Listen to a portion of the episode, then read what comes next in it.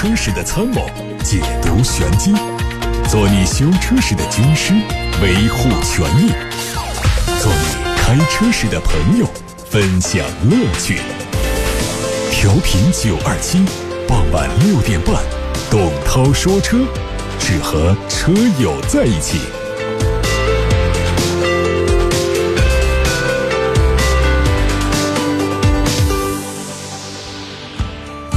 欢迎各位通过调频九二七的电波，通过九头鸟 APP，通过蜻蜓、喜马拉雅等等平台收听董涛说车。现在我们看今天的汽车新闻。戴姆勒集团刚刚对外发布了一季度的财务数据，他们的整体营收是三百九十七亿欧元，但是息税前利润降到了二十八亿欧元，同比下滑百分之十六。戴姆勒认为，集团整体利润的下滑主要是源自于奔驰销量下降百分之四，以及原材料成本上升，对卡车部门投资的增加。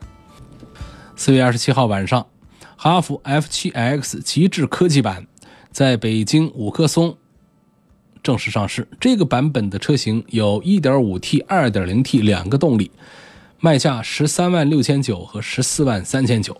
极致科技版和此前上市的极致潮玩版外观没有差别，主要区别在于中控台上的九英寸多媒体车机。这套系统基于安卓8.0打造，而配备的是科大讯飞的人工智能语音系统，分辨率高，操作流畅。现场 F7X 极致运动版也同步启动了预售，价格是十五万六千九。随着极致运动版预售的开启，哈弗 F 系家族产品的矩阵将进一步完善。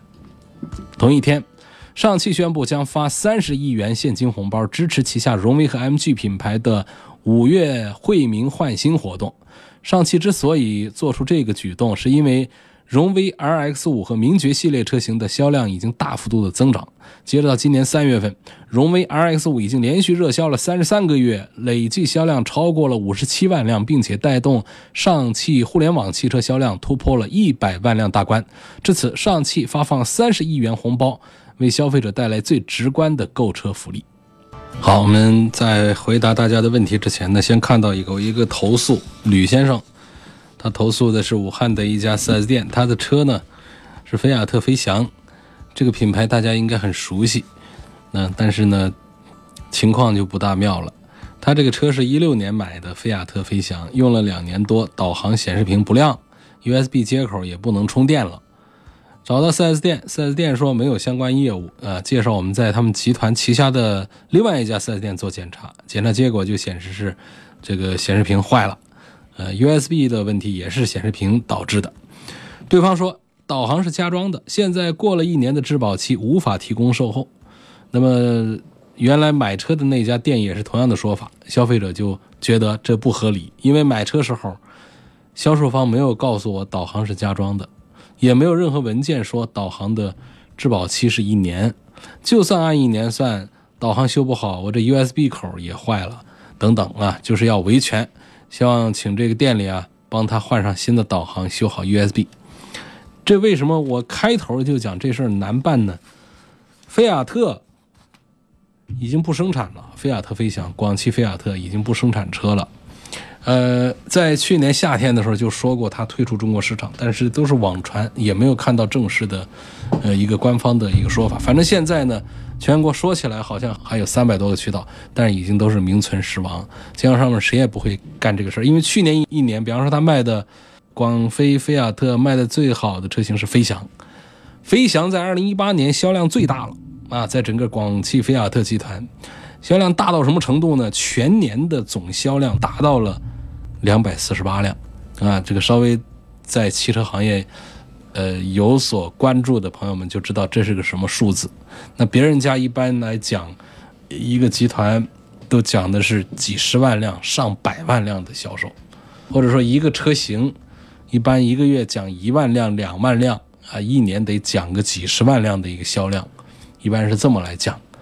那他这是。两百多辆，你说这还可以支撑一个上百亿投资的一个工厂吗？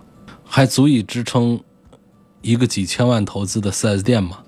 那两百四十八台车，三百多个 4S 店，平均这一年一家 4S 店卖不了一台车，那这日子可是怎么过呢？所以他这其实不叫退市不退市了，它就是被市场淘汰了。那这样的一个产品，你说现在说你让一个集团的其他店来对这个车子来负责，他想付也付不了啊，他上哪儿去给你整这么一个导航过来呢？所以啊，我倒不是很消极的，就是劝大家都别维权了。就是在你这个事儿上，我觉得这位吕先生呢，不如你就到网上买一个导航，把那个导航换下来。现在一个导航呢。呃，常见就是一两千块钱，质量已经是很不错了。别费这个劲，别维这个权，因为你已经找不到这个维权对象。就是你说销售方是谁？销售方也许那家公司还在，但是他整个已经没有做这方面业务了。他只是觉，就是从这个。汽车销售管理办法上来讲，谁销售谁负责，就是这家公司还在，他过去在一六年卖过这个车，按照三包规定是得在这段时间为这个车负责。可他现在他怎么负责？这是第一。第二就是说，第一点他的这个条件都不具备了，他都没这些配件来给你换这个导航了，啊，这是第一个。第二个呢，就是说我们常常讲说找媒体来沟通协调。那媒体沟通协调里面有一个无形的一个力量，就是在媒体里面一说出来，会影响声誉，影响声誉带来的这个呃后患是什么呢？就是可能影响了效益。但是这些都有一个前提，就是它得有产出，它得在运行，它都没运行的，它哪来的什么影响呢？那为什么有很多的投诉？比方说，它是一个小小的一个二级二网三网。它根本就不是一个受厂家的这个监督管理体系当中制约的一个 4S 店，往往我们在节目当中，它明显是侵犯了我们消费者的合法权益。啊，我们说批评它一点用都没有，为什么呢？它不受厂家的考核，他也不怕社会监督，因为他名声本身就很小。你你怎么说呢？也不影响他那儿的销售，因为别人也不会知道。但是呢，到这个 4S 店级别就不一样了。4S 店第一个是厂家非常规范的、严肃的这种管控当中，啊，起码是相对比较呃严格的一个管控当中。第二个呢，就是他投资大、店面大。那么媒体在如果他们出现了这种呃疑似违法违规的啊这个涉嫌侵权的这样的事件的时候，那媒体在报道的时候，它会形成一个舆论的一个压力，可能会。助推这个事情的顺利的解决，所以这种小店子、这种已经停产的、已经退市的这种品牌，基本上你说你找媒体、找这个三幺五、找工商、找质检、找哪儿，这可能都是没法办的啊。所以我从这个角度呢，就劝这位朋友上这个网上去，自己按照这个尺寸呢去买一个导航，花个一两千块钱把那个导航拆下来甩了它。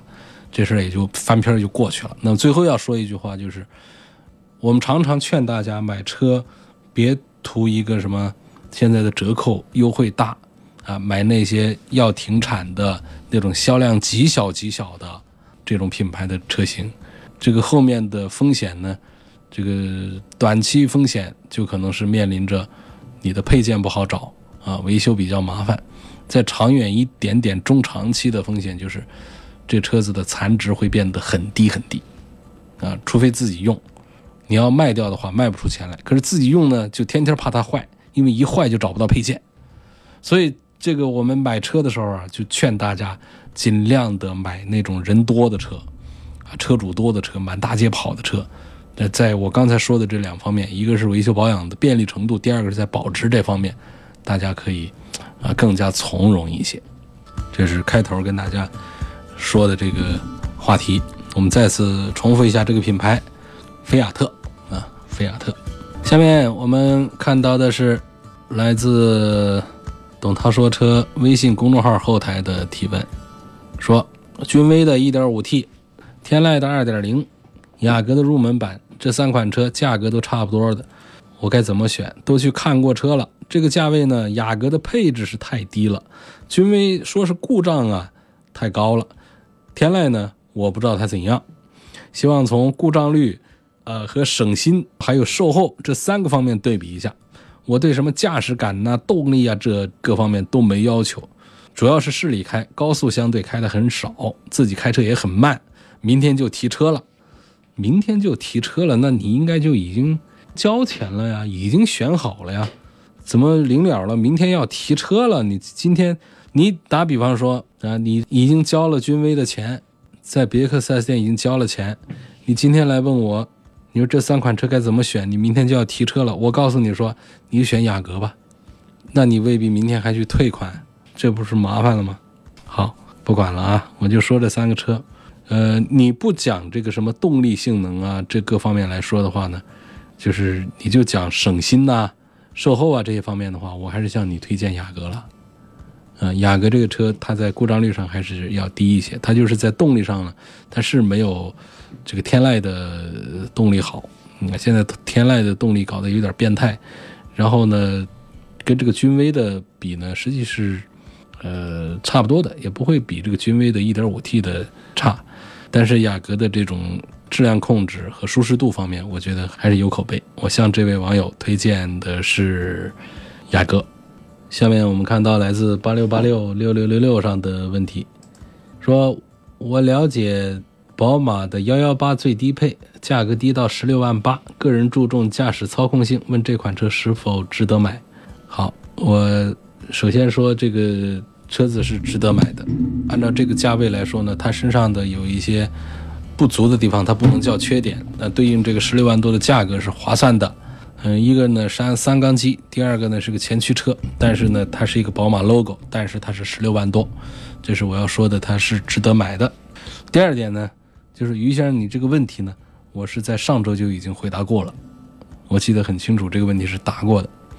那么我要说第三点呢，就是很多朋友对我们节目的这个玩法和规则可能还是不大熟悉，就是提完问题啊就走了，然后就是我在节目里的回答呢就没听见，没听见呢就隔段时间再过来再问一下，所以就提醒大家，就是尽量的在节目时间当中提出问题之后呢，能够坚持等个十来分钟。如果说实在是就是这车到站了，车到家了要回去了，就听不了了。没关系，就是隔天之后啊，你听那个董涛说车微信公众号的那个头天的音频重播，那里头都会有。你也别怕不好找，也好找。这个每天的这个音频重播的时候，他都会把今天是哪些主要内容会把它提要出来，提到了哪些车都会写出来。你按照那个文字的提示的顺序啊，去滑动那个呃进度条，能找到对应的这个回答的点啊，好不好？这是要说的这几个观点。邓先生说：“今天我去看了奥迪 Q7 2.0T 的低配版，价格五十四万左右。哎，点评这个车是否值得买？我是觉得值得的，啊，我觉得挺值得。Q7 这个车呢，我特别欣赏它，就是它的平台这一代的平台是非常好的，这叫系出名门呐。在这个平台上是出了很多的很厉害的产品的，比方说那个四五百万的宾利天越，那它就是在这个平台上出来的。”这个平台是个什么概念？平台就是在这个平台上一块儿用一套技术研发出来的。呃，在这个技术平台的影响下，它的安全性能，啊，它的这种动力性能，它的很多方面呢理念都是同步的状态。只是因为品牌不同呢，他们采用的配件会有一些不同。然后像动力总成这方面会有一些不同。你说这个 2.0T 这种 Q7 呢，它用的。它就是一个四缸机，啊，所以它就价格上它就会呃很便宜。你说我到这个宾利天越上去，天越呢，呃，到前一七年才推一个比较便宜的版本出来，推一个两百多万的版本出来。那个便宜它为什么便宜呢？它的动力用的是 V 八的，那否则它到了这个六点零的这个双涡轮增压上去的话，那一上去就见面就是四百万往上啊，就四百万的车。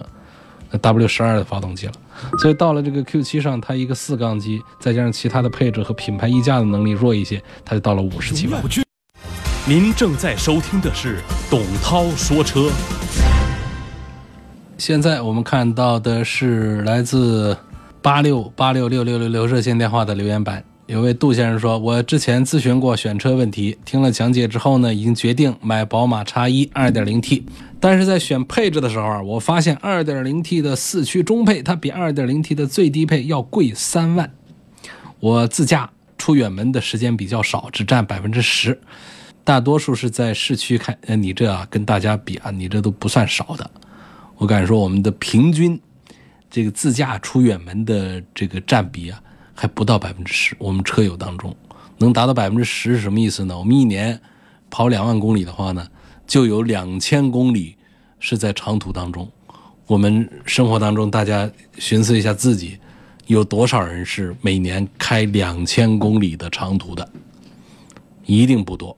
所以我想，我们的这个开远门出长途的这个平均线呢，我怀疑应该是在一千左右，啊，一千公里的这个出远门的这种平均值啊。当然，这个高低啊，它有不同。这个拉平均之后，我觉得应该在。所以你这说你这个出远门的时间比较少，占百分之十，我敢说在平均值之上，啊，呃，他就说我大多数时间是在市区开，问多花这三万块钱有没有意义？那在我看来是有意义的。我们可以分两块说，一块说四驱，这四驱干嘛用的呢？你是在在叉一这样的城市 SUV 上，根本就不是给你去爬山用的。爬山你给他两个宝马四驱，他爬山他都不灵。在这个差异上，这个四驱干嘛用呢？就是在冰雪湿滑路面的时候，它稍微要比两驱车要稍强一点。而这个呢，确实在我们不管是跑长途还是在市区用车的时候，湿滑总是。用得上，总是遇得上的。就是冬天不下雪，它也有冰啊。包括夏天，夏天还有下雨的这个时候呢。所以这个四驱呢，它还是有用的。这是分成第一块说。那么三万块钱呢，不仅仅是买了四驱，三万块钱呢，它还多了其他一些配置。比方说，它的中配应该就有导航了。宝马的导航。在各品牌当中还算是好用的一个，呃，其他品牌的基本上都不如手机导航好用。然后呢，中控屏也大一号啊，还有其他的一些配置，七七八八的，包括座椅的材质真皮的，这七七八八的加起来呢，我觉得这三万块钱还是划得来的，还是划算的啊。所以我赞成这位杜先生多花三万块钱买这个二点零 T 的四驱中配。下面我们看来自这个。微信后台，武汉什么时候实行国六？有消息吗？怎么现在好久没听说了？那去年老听说，一八年老听说，在一九年的九月一号会全国一刀切都推国六，怎么我好久又没听说了呢？昨天的最新的一个新闻说，上海这两天还是什么，就是推国六了。那武汉的信息我现在不准确啊，什么时候武汉地区正式实行国六？我现在。不清楚，国六是个啥？国六就是我们的这个一个排放标准，说达不到这个标准的车不让上牌，就是尾气排放啊达到国六的标准。那与此同时呢，咱们的这油品的这个品质一起都得升级啊，油品品质升级，我们车辆的三元催化，就是这个碳排放的这个控制也都要提升到一个级别，呃，达不到这个级别的是不许上市，这就是一个国六的一个标准。是一个尾气排放的标准。想买个 CRV 的混动，但听说年底荣放也会出，有没有必要等？嗯，你要是可靠的话，就是你等到年底，你比一下再做决定。这当然从这个科学方法上讲，这是对的。但是我们有多少个半年半年的等过去呢？我还是觉得该买车的时候就买车。那等时间长了之后呢，有一些机会啊。它可能越等越让你觉得纠结，就是到了年底啊，可能这个 RAV4 可能做的很糟糕啊，也可能做的很不错，这都是有可能的。但是呢，到了年底的时候，可能又会有其他的品牌的呃这个更好的车型出来，信息放出来，我们是否要再等呢？其实也没必要。我觉得你现在啊，就买这个 CRV 的混动，现在用着这个车，我在 CRV 的全系里面。还是推荐的最多的，东风本田的 CRV 混动。问大通的 D90 这个车怎么样？啊，性价比怎么样？期望说一下它的优点和缺点。嗯，大通 D90 呢，这也是要跟大家做一下普及的。呃，上汽大通这个品牌的 logo 呢，就是像那个三个人一样的那个样子。那么在上海呢，确实是比较多见的。品牌的 G 幺零啊，这个是在上海很多见的一个出租车，一个大个子的一个 MPV，这车子其实做的还是挺划算的，十几万块钱。如果不讲这个品牌，不讲内部的做工的精细的话呢，我觉得要比 GL 八还要能装。好，那么说到 D 开头的 D 九零呢，这是一个 SUV，然后这车的尺寸也是巨大的一个七座的 SUV，嗯，车子还用的是非承载式的车身，那买到高配上去呢，它的这个四驱也还挺不错的。我觉得这是一个如果愿意买一个硬派的 SUV 的话，应该考虑的这个几款车型之一，一个是荣威的 RX 八。那还有一个就是这个上汽大通的 D 九零，这两个当中的对比啊，我觉得可能这个 D 九零要更划算一些。您正在收听的是董涛说车。来自八六八六六六六六的留言板上，陈先生他问，希望从保值率和故障率方面对比一下本田思域和领克零三哪款值得买？女士开。还希望对比一下领克零三的三缸机和四缸机，呃，领克的第一款产品和第二款产品零一零二呢都是 SUV，呃，零三呢它做成了一个三厢轿车，那它有一点五 T 的这个三缸发动机作为它的一个主打，嗯，这个三缸机呢它有低功率还有高功率，然后呢它还有四缸机。你要这样来对比它 2.0T 的四缸机，那肯定是动力上要更加的强悍一些的。呃，从目前的这个网友的这个反馈来看呢，对于零三的话，觉得热度没有厂家预计的那么的高。呃，所以它从零一零二也是一样的，从销量各方面讲，大家在街上都见的很少。所以呢，它打这个年轻人潮男潮女。啊，这么一个思想的话呢，目前来说好像看起来理论上打法好像挺新的，但实际上有点不对路，有点不对阵。产品我看这个零三其实还是挺棒的，各方面都是挺强大的。目前我对这款车的形势还看得不太明朗。从车本身的现状来看，我认为它还是有一些卖点，不管是外形的设计卖点，还是说整个这个驾驶性能方面的这个卖点。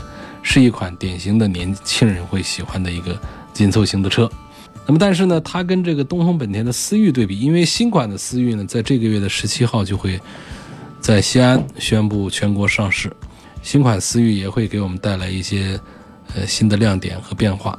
那目前呢，同在一个市场上的主打这个十几万块钱，呃，年轻潮男潮女们喜欢的车的话呢，有三个。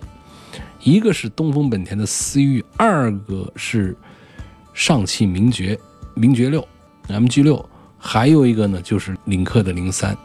这三个车里面的这目前的这个热度上来比的话，还是思域第一，MG 六第二，领克零三第三位。所以在这个女士购买女士用车这个层面上呢，我还是优先向她推荐看一下即将要上市的新款的东风本田的思域。还有朋友希望我聊一聊零整比的话题。呃，零整比呢，我在上周曾经说过了，就是呃，中国保险行业协会发布的这个最新一期的零整比的数据啊，呃，这个已经出台了。那出台之后呢，我们看到了它的一些变化。嗯，这个对一百款车型呢，它进行了分析和研究，就是零整比系数最高的是什么呢？是一七款的奔驰 C，达到了百分之八百多，什么意思呢？就是拆散之后的零部件呢，相当于买八台整车的价钱。那么这次的这个报告里面呢，还特意的又拎出了另外一个说法，叫前大灯单件零整比。为什么呢？就车辆受损呢，赔偿当中呢比较多的是赔前后保险杠和赔大灯，啊，大灯比尾灯都会贵嘛。赔这个保险杠和大灯，所以说保险公司把这个前大灯单件零整比，啊和保险杠这个单件零整比单独拎出来说，我觉得是非常具有实用价值的。那么说前大灯单件零整比最高的是谁呢？大家猜猜看，二零一八款的奥迪 A 四，它的系数为百分之九点六六。大约买十个前大灯的价格就可以买一台整车，啊，什么意思呢？就是你这个开这个奥迪 A 四啊，你去撞墙，然后呢，这个把保险杠不算啊，拆了保险杠去撞墙，就一次撞坏两个大灯，你大概撞五次，你要修的这个钱就可以再买一个新车了。一次两个大灯嘛，十个大灯就可以买一台整车了。然后说这个后保险杠，这个保险杠就是一层塑料皮子啊，其实大家看起来好像跟车身同色，它实际上就是个塑料皮子，外面喷了个漆。说这个后保险杠皮单件零整比最高的还是奔驰 C，啊，然后保养指数最高的是奥迪 A 八，保险杠的。这个零整比呢，C 级是百分之二点九二，嗯，然后这个保养指数最高的呢是 A 八，百分之四十三点八五，在喷漆工时指数上，一七款的宝马五系最高，它的指数达到了一千一百四十二点一八，那这个确实五系的油漆啊是做不起啊。那么这个现在说这个零整比为什么越来越高啊？那在今年的第一个季度呢，我们国内的新车市场是一个下滑的趋势，但是受到了国内经济形势的影响以及零部件市场的双重影响，这国内汽车后市场仍然是有很足的竞争力的。因为汽车的保有量啊，前些年累积的很大了，所以就导致这个汽车的配件的价格仍然是持续不减。另外呢，国内这个新车销量市场处在一个饱和的阶段。那么传统 4S 店的主要受益点呢，就已经是向售后部分在转移。那同时呢，咱们的个体维修店对零部件的订单呢是有提高的，在配件选择方面，它比 4S 店更加丰富，原装哦、副厂哦、品牌件哦、水货件哦，啊，各种配件应有尽有，这也推动着汽车零部件产业在发展。啊，继续看大家的问题。现在我们看到的是来自董涛说车微博今天的互动帖的评论留言，说这个奔驰的 MBUX 系统的导航好用吗？呃，导航支持 OTA 升级吗？为什么到目前为止传统汽车导航还这么难用？不做出新能源车那么好用的车机系统和导航系统呢？这个关于导航啊，为什么车载这么难用的话题呢？我也是有话要说。我们说个一分钟的，就是说这个手机上为什么比较快呢？因为手机上呢，它这个一个个的 APP 的这个迭代呀，它做起来是很简单，而且是属于各自自家的。那么汽车厂家呢，它没有谁来投一个高德啊，自己来办一个百度，所以它的这个地图的话呢，往往是会和对方来做合作。那么在这个合作当中，他们会产生一个版权的呃费用，而并没有什么分润。那么这个费用投入呢，它一次来说它还是比较大的。再就是从物理上讲呢，它需要有一些更新这样的一些操作，那种在线的像我们手机一样自己升级的，它办不到。所以这就会导致一个是从费用上升级的这个成本很大，第二个从操作上呢，这个升级的这个周期很长。所以就会导致呢，我们的车载导航系统啊，它远远会落后于我们手机的先进程度。我们新修的很多路在手机上能看到更新，手机导航有，但是在车载导航上那个地方它根本就不是路，但是呢，明明是修的高架桥，啊，立交桥非常漂亮，已经通车好久了，通车一年了、两年了，它导航上它还没有。另外呢，从这个操作逻辑上讲呢，就是它也没有我们手机上的。这么的便利啊！因为在这个车载这个屏幕，我们通过这个呃手上的这些控制键去操作，它本身就不是很好用。这是关于这个车载导航为什么不好用的一个问题。下一个问题问：奥德赛的混动版和汽油版哪个值得买？呃，奥德赛的这个混动版，我觉得比它的汽油版要更值得买啊！这就跟我说本田 CR-V 的混动版比它的汽油版更值得买是呃一样的。